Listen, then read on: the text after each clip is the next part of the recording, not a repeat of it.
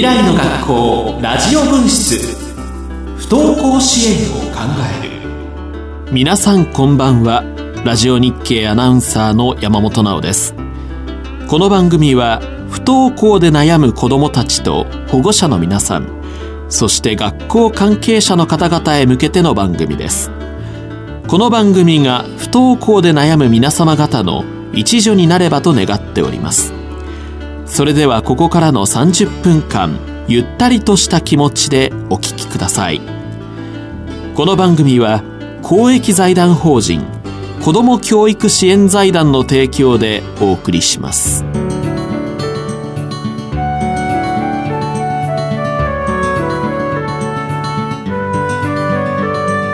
未来の学校ラジオ分室不登校支援を考える改めましてラジオ日経アナウンサー山本直です。未来の学校ラジオ分室不登校支援を考える。この番組は不登校でお悩みの皆さんに少しでもお役に立てればというラジオ番組です。毎回専門家の講演や子供たちの声などを紹介しています。今年度7回目となる今夜は、我が子が不登校になった保護者の体験談と題し、これまで取り上げられていなかった保護者の話を紹介します。お話を伺ったのは、東京大使学園名古屋校に通っていた保護者の方2名です。お二人のお子さんはどちらも女子生徒で、現在はお二人とも高校に進学し、通学しています。番組の中では、ご出演いただくお二人をいずれも加盟で、鈴木さん、田中さんとお呼びしています。東京大使学園では定期的に親の会という保護者を対象にした会を開催しています。講師の先生をお呼びして勉強会形式にする時もありますし、保護者同士の交流を目的にした会もあります。今回は親の会の運営に力を入れている名古屋港に取材に行きました。では、保護者の方のインタビューをお聞きいただきましょう。聞き手は、東京大使学園名古屋港の茨城さんです。じゃあ今日はどうぞよろしくお願いいたします。よろしくお願いします。はい、えー、私はあの東京大使学園名古屋港の、えー、茨城と申します。今日は鈴木さんと田中さんに来ていただいてますので、ちょっとこうお子さんの不登校の経緯ですね。この辺りをちょっと聞いていきたいと思います。じゃあ鈴木さんえー、っとうちはあの中学受験をしたんですけど、うんうんうん、一応合格して、新しい学校に行こうと頑張ったんですけど、うんうん、3日目ぐらいにちょっとリタイアして、うん、で、まあ、ちょっと休みがちになって、うん、でゴールデンウィークまではなんとか頑張っていてたんですが、うん、そのゴールデン明けから行けなくなっちゃったっていう感じですね。私が中学校のうん、あのカウンセリングの方で、そのカウンセリングの先生から、あの東京大使学園さんがやってる、あのシンポジウムのチラシを1枚頂いて、もしよかったらこれどうぞっていうふうに言われて、であなんとなく行ってみようかなと思って、はいはい、あのあ足を向けたのが最初の。あなるほどですね。ああそうかそうかそうかそうか。それがかりました。中二の、中二の頃。中二のはい頃です。あでその時にそのシンポジウムで諦めた方がいいっていうか諦めた時が子供が動き出すチャンスだよっていう話を聞いて、えー、ストンってなんかちょっと落ちてあそうなんだ諦めたら楽になるあきあ楽になる自分が楽になって、諦めていいんだっていうのが分かったんですね。うん。で諦めて、心が軽くなってしばらく過ごしていたら、娘が「なんかお母さん最近変わった?」っておっしゃった。聞いてきたんですよ。いや別に変わってないけど何かって言ったら「いやなんとなく変わった気がする」って言われて、うん、そうかなって言いながら、なるほどですね、うん、えー、お母さんとしてはなんかこう自分はちょっと軽くなったなっていう感じはしてたけど、うん、あのねそんなに子供に指摘されるというかねこう言われるとはあまり思わずにそうですね。ね過ごしてたわけですもんね、うん。そうです。ドキッとしました。ドキッと びっくりしました。ドキッてかびっくりかな。うんうんうんうん。うんでその後、えっと実はあの在籍のね学校の方にもちょっとね戻ったりってはいいう時期も、基本授業には出なかったんですけれども、うんうん。あの行事事はすごく好きで、うんうん。あの合唱コンクールだったり、ええ。あの体育祭運動会だったり、うんうん修学旅行だったり、うんそういったもうみんなでやる行事は全て参加うんしてました、ねやりきってましたねはいやりきってましたね、うんうんでまあ高校に進学していくとはい。ねい。うはいふうになりました。はい。はい、なんか今こうあのーお子さんご覧になって、なんかこう感じてることとかありますか？高校生活の様子見て。そうですね。やっぱりあの友達？うん。仲間？っうん。ていうのができて、うん。学校に行く喜び？喜びっていうか、うん。そういう楽しさを知った、うんうん。なるほど。うん、学ぶ喜びとか。喜びとか、うん。あとなんか自分の目標、うん。あの夢があって、うんその留学したいっていう夢もあって、えその系系列校の高校が、うんうんあの留学を推奨して。くれる学校だったので、うんうん。もうすぐ申し込んで、はいはい夏休みに、うん。うん3週間だけちょっと、うんはいうん。留学させていただいて、うんうん。元気に帰ってきました、まだね学校行ってなかった頃からするとちょっと。そうですね。もう,、うん。もう1年前とはもう考えられない。考えられない。考えられない世界ですよね。うん。うん。やっぱこう激変というか。激そうですね。うん。うん。うん。うん。うん。わかりました。はい。じゃあ続きまして、えー田中さん。えー、と小学校4年生うん。の8月30日です、ん。大泣きが始まったんです、うん。もう無理。うん。もう行きたくない。もう無理。もうずーっと泣いてるんですよ、うんでうん。あそうなの？みたいな感じで最初は全然重くも受け止めてないし、じゃあ休めばぐらい言ってたんですね、うん。うん。で学校行かなくなりました。うんなるほど。うん。うん。まあじゃあそれまではあんまりこう予告なくというか。でも4年生の1学期からうん。3年生ぐらいまではそうでもなかったんですけどうん。4年生の1学期ぐらいからやっぱりうんだんだん泣くことが多くなる。学校から帰ってくると泣いている。怒っている。うん。もうだんだん元気がなくなってきて。それでも朝になると、うん。まあなんか鼻歌歌いながら出てくからそんなに重くは思ってなかったんですけど、夫がよく見ててうん「最近目が死んでる？大丈夫か?」って言われたんですけど、うん。まあ、自分も仕事に忙しいし、うん。大丈夫じゃないとか言いながらうん。毎朝送り出してたんですね、そしたら夏休みのその8月30日から始まったんです、うん。なるほど。いきなり。いきなり、うん。で9月に入ってうん。行けず、まあ一応学校には、うん。えー、と保健室えにちらちらうん。行ってる感じでしたか？でも私がずっとそばにいないとうん。無理でした、無理。うん。うん。だから2人で登校。あで5年生になったら担任が変わって、うん。えー、と毎朝遅刻ですけどいはい。1時間目が始まった頃に行けあば、まあ教室は落ち着いている。うんうん。でも放課に行くのは怖いんですよ、うんうん誰かに攻撃されるんじゃないかっていう感じ、授業中なら教室入れるかなっていうので、うん毎朝遅刻ですけどうん行ってました、うんなるほど。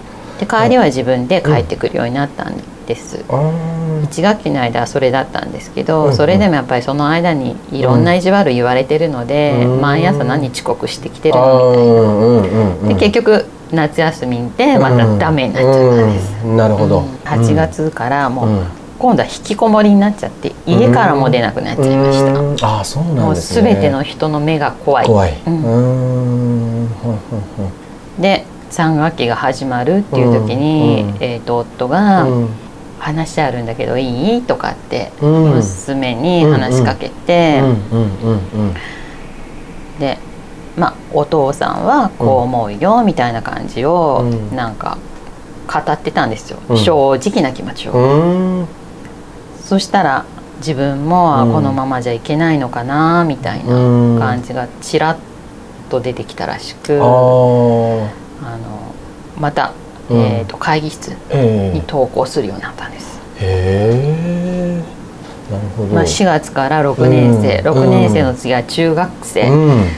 が待っているから、うんお父さんはこんなこと思うんだけどどうかな、うん。みたいな感じで話したら、うん。もうずっと泣いてました、聞きながら、うん。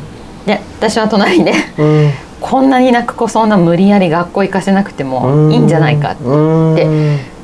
思ってたんですけど、うん。その涙の背景っていう裏っていうのはどんなイメージですか？なんかね叱られたっていうわけではなく、ん。お父さんの気持ちはこうだよっていう切々と語ってたのがもう通じてるんだろうなって、ああそういうことですね、うんうんああ分かってるけど、怖くて動けない、うん。でもちょっと背中を押されたら動けるかも、うんうんでもやっぱり動けないっていう自分でも葛藤で、ああなるほど。あお父さんこんな風に喋ってくれるんだっていううんなんかその時に初めてうん。やっぱり父親ってあんまり、関わらないので昼間ずっといないし、でもあお父さんも見ててくれてるんだ、うん。こんな風に思っててくれてるんだっていうのがあ結構ずっしんときたと思うんですよ。あ。なるほど。で女対女とはまた違う、はいはい。違う目線からのうん。お話？うん。なるほど。じゃあそれは結構大きなターニングポイントにそうですね。あの時の夫の背中を押すっていうのがなかったら夫が背中を押す。うん。今この状態はないかもって思うぐらい結構大きかったです。へえあそう、うん。でその後はどんな風に？で、えー、ともう中2の秋にうん。私は夫と2人で、なんかあの学校説明会みたいなのあるじゃない、えあのビルの中でいろんあな高合校同の、うん。説明会ですね。それをもう中2の秋に行っちゃったんです、うん。行ってきていくつかお話聞いて、うん。その学校のカタログもらってきて、うん。こんな学校あるんだようん。って、まだ中2の時点ではあの現実味がないので、うん。自分が行ける学校はないっうん。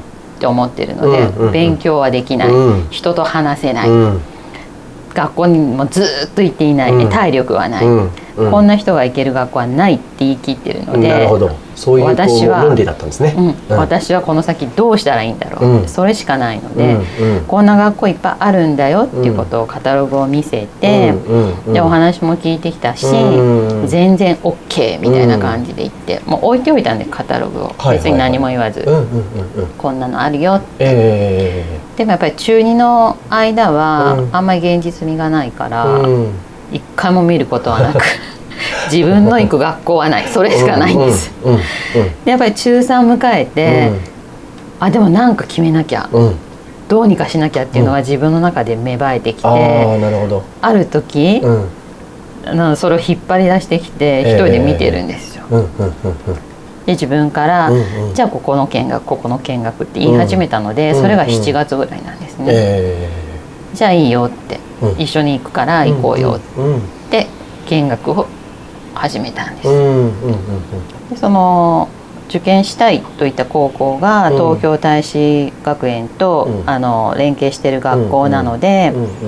入学が決まって、うんでも地域のあの適応指導教室はもう終了、うん。そうすると1ヶ月2ヶ月ぐらいどこも行くところがない、あの高校は決まってるけれどもうん。行くところがない、親としてはまたこの長期の休暇中に、うん。気持ちが落ちるんじゃないかとか、その心配もちらりとあり、で提携してるっていうことなので、うん。あじゃあこの間東京大使学園に通ってくれたらいいな、うんたとえ1日だろうが2日だろうが、うん。行ってくれたらもうすっごく嬉しいと思って、うん。見学行かないって聞いたら、いいよって結構軽く、ああなんか全然違うな今までとっていう感じで、いいよって感じで、で見学に来て、うん。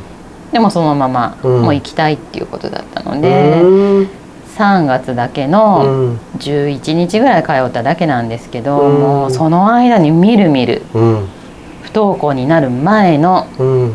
自分に戻っていった。あー。でも戻ってさらに元気になったうんみたいなのがうん。そのほんと短い間にガンガン変わっていったのが、親もびっくり。本人もびっくり、うんうんうんうん楽しいっていう感じで、うん。どんどん喋るようになったし笑うようになったし、うん。うん。な何がそんなに良かったんでしょうねでもやっぱりもともと学校へ行きたいっていう子だったのでお友達と喋りたい遊びたい、うん。とにかく楽しいことが大好き、うん。家にいるよりなんか友達の方がやっぱり楽しいし、そういう場に出会えた。そしてあここ私がいてもいいんだっていう居場所、家にしかなかった居場所、うん。学校には私の居場所はない。私はうん。幽霊だって言ってたんですよ、うん。名前だけある、うん。うん。みんな誰も会ったことない。私なんて幽霊生徒だから、きっとどんどん忘れられている、うん。私の存在はやっぱりないんだって言ってたんだけども、うん。あここならいてもいいのかもっていうやっぱり居場所が見つかった、うん。うん。うん。うん。うん。うん。家庭以外に。なるほど、ん。うんいかがでしたでしょうか？続けてインタビューの後半をお送りします。お子さんが不登校だった時期を振り返り、どんなきっかけ、出会いがあったのか、お子さんとの関係の変化、父親の関わりについても話題が広がります。じゃあまずあの鈴木さん全体をこう振り返ってなんかどどんな風な心持ちになったことが良かったなとか、うん、こういう時期にこんな風に変化してったなっていうことってありますか？そうですね。私が思っていた以上に、うん。やっぱりあの自分の将来のことうん。をいろいろ考えてて、えであのインターネットでうん。いろいろ調べてみたりとか、うんうんうん。あと自分のその行ける学校とかも調え。えべたりとか、はい。あとその学校出てからも、うん。うん自分がどういう職業に就けばいいのかとか、うんうんうん。まだすごく漠然としてるんですけど、うん。いろいろ探し始めてる姿を見て、うん。うんなんかあなんかすすごい頑張ってるっていうか、うんうんうんうん。ちゃんと自分のうん。考えを整理しつつ、ううんん動いてる彼女を応援していきたいなっていう気持ちになって、うん。うんきましたね。なるほどですね、はあはあなんかそういう中でのこうお母さんにとってあの助けになったこととか、うん。あとはもう周りの人の協力、うんもう本当にいろんな方にうん。私は助けられて、うん。うんこう支えられて、うん。あの来たので、うん。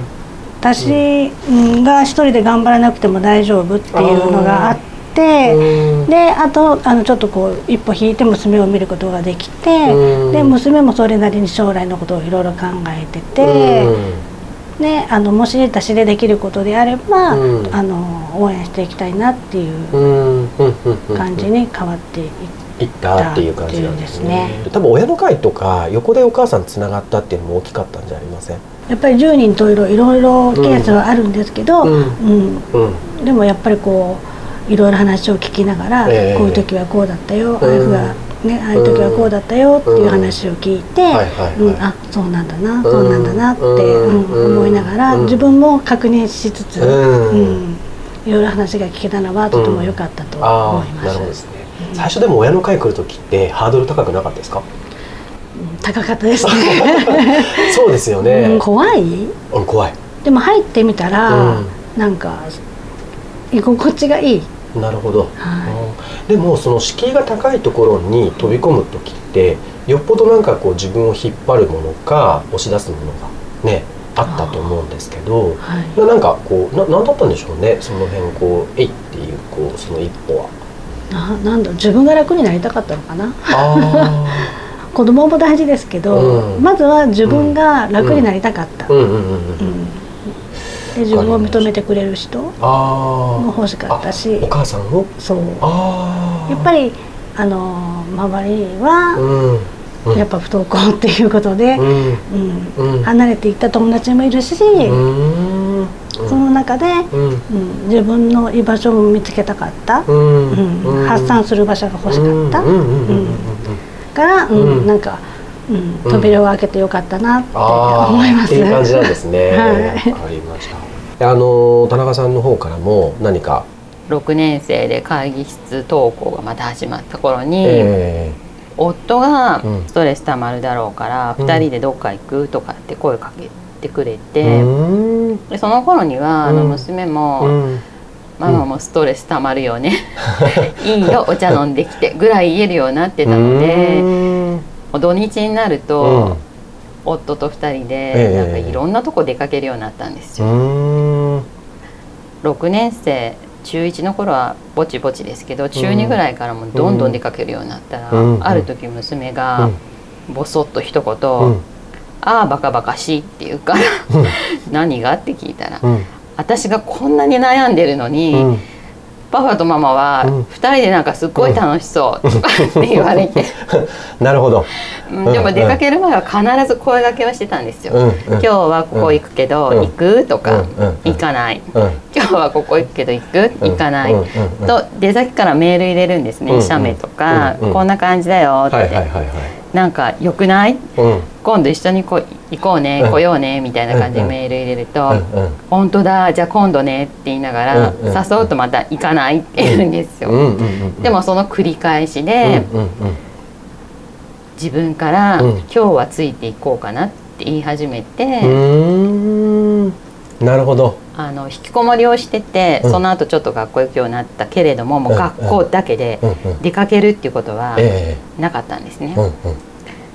えー、と中学の担任に会いに行く、うん。うん。あと地域の適応指導教室に行く、ええ。もうそれだけでもいっぱいいっぱいで、うん。もう土日はうん。家うん。っていう人だったので、うん。でももともと外が大好き、うん。外遊びが大好きっていう子だったので、なんか楽しそうだからなんか美味しそうだから、うんうん。ちょっと行こうかなって、うんうん。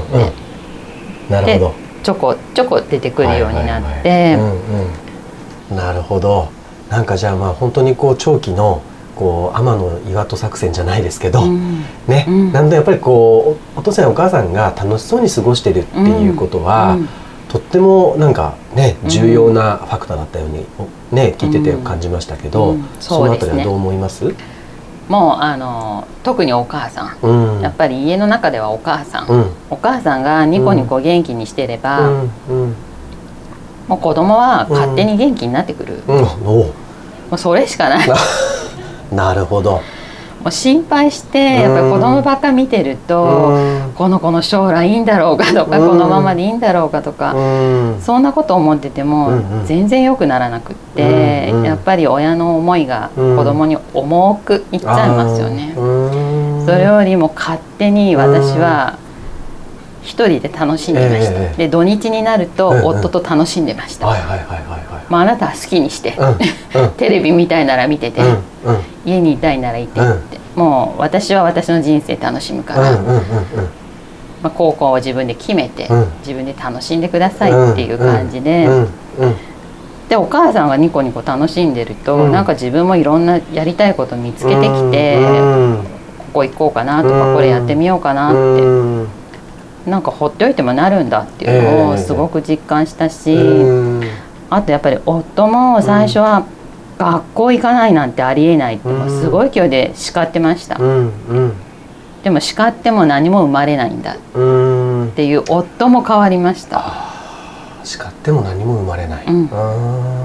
それより笑おうよ。うーん。なんかあなたがせっかく生まれてきて、うん。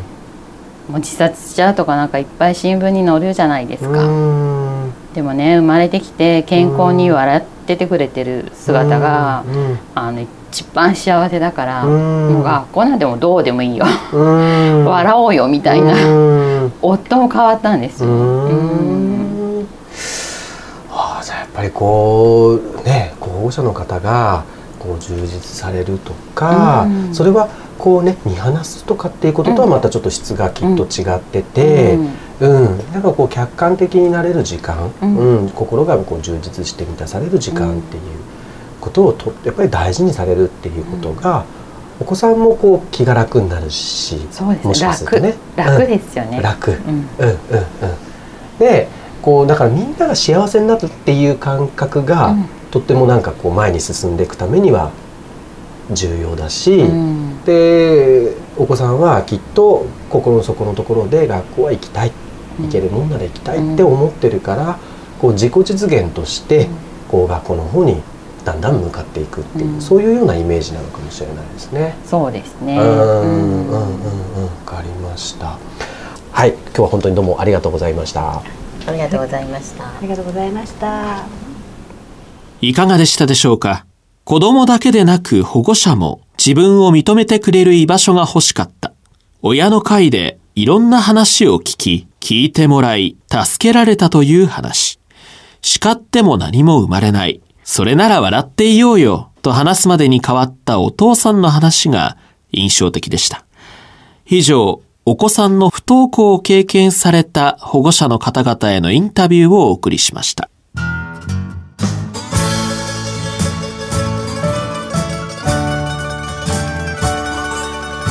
ここで公益財団法人子ども教育支援財団からのお知らせです。12月と来年1月に東京大使学園で開催される不登校に関する教育シンポジウムのお知らせです。お申し込みくださればどなたでも参加いただけます。まずは12月です。埼玉校12月9日。テーマは不登校と自己肯定感の関係。子供たちの自信回復のために私たちができること。講師は当番組にも登場している奈良女子大学の伊藤美奈子さんです。続いて年が明けて来年1月のスケジュールです。芦屋港1月13日、横浜港1月27日、福岡港1月28日です。続いて8月に満員御礼となった教員教育関係者を対象とした研修講演会先生の学校。次回は12月17日日曜日に埼玉県埼玉市大宮にて特別フォーラムを開催します。テーマは ICT 活用でどう変わる？子どもたちと先生です。他では見られない花丸学習会の高浜正信先生のモデル授業やアプリを使った教育体験もあり盛りだくさんの内容です。ぜひお出かけください。毎年開催している環境教育ポスターコンクール。第9回も6000点を超える応募作品が全国から集まり文部科学大臣賞環境大臣賞などの受賞作品が決まりました。受賞作品の展示会は3月まで。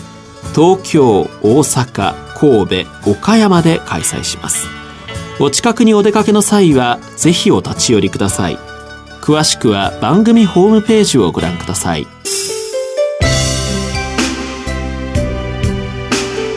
未来の学校ラジオ分室不登校支援を考える。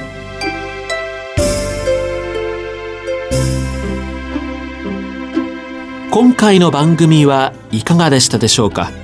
番組では不登校で悩んでいるという方からのお悩みご意見ご要望などを受け付けております。応募は番組ホームページにあるメール投稿フォームからお願いします。次回の未来の学校ラジオ分室は来年2018年2月6日火曜日のこの時間にお送りします。テーマは学習に課題を抱えた子どもへの支援を考える。教育関係者に向けた講演の模様をお送りする予定ですここまでの番組進行はラジオ日経アナウンサー山本直でしたこの番組は公益財団法人子ども教育支援財団の提供でお送りしました。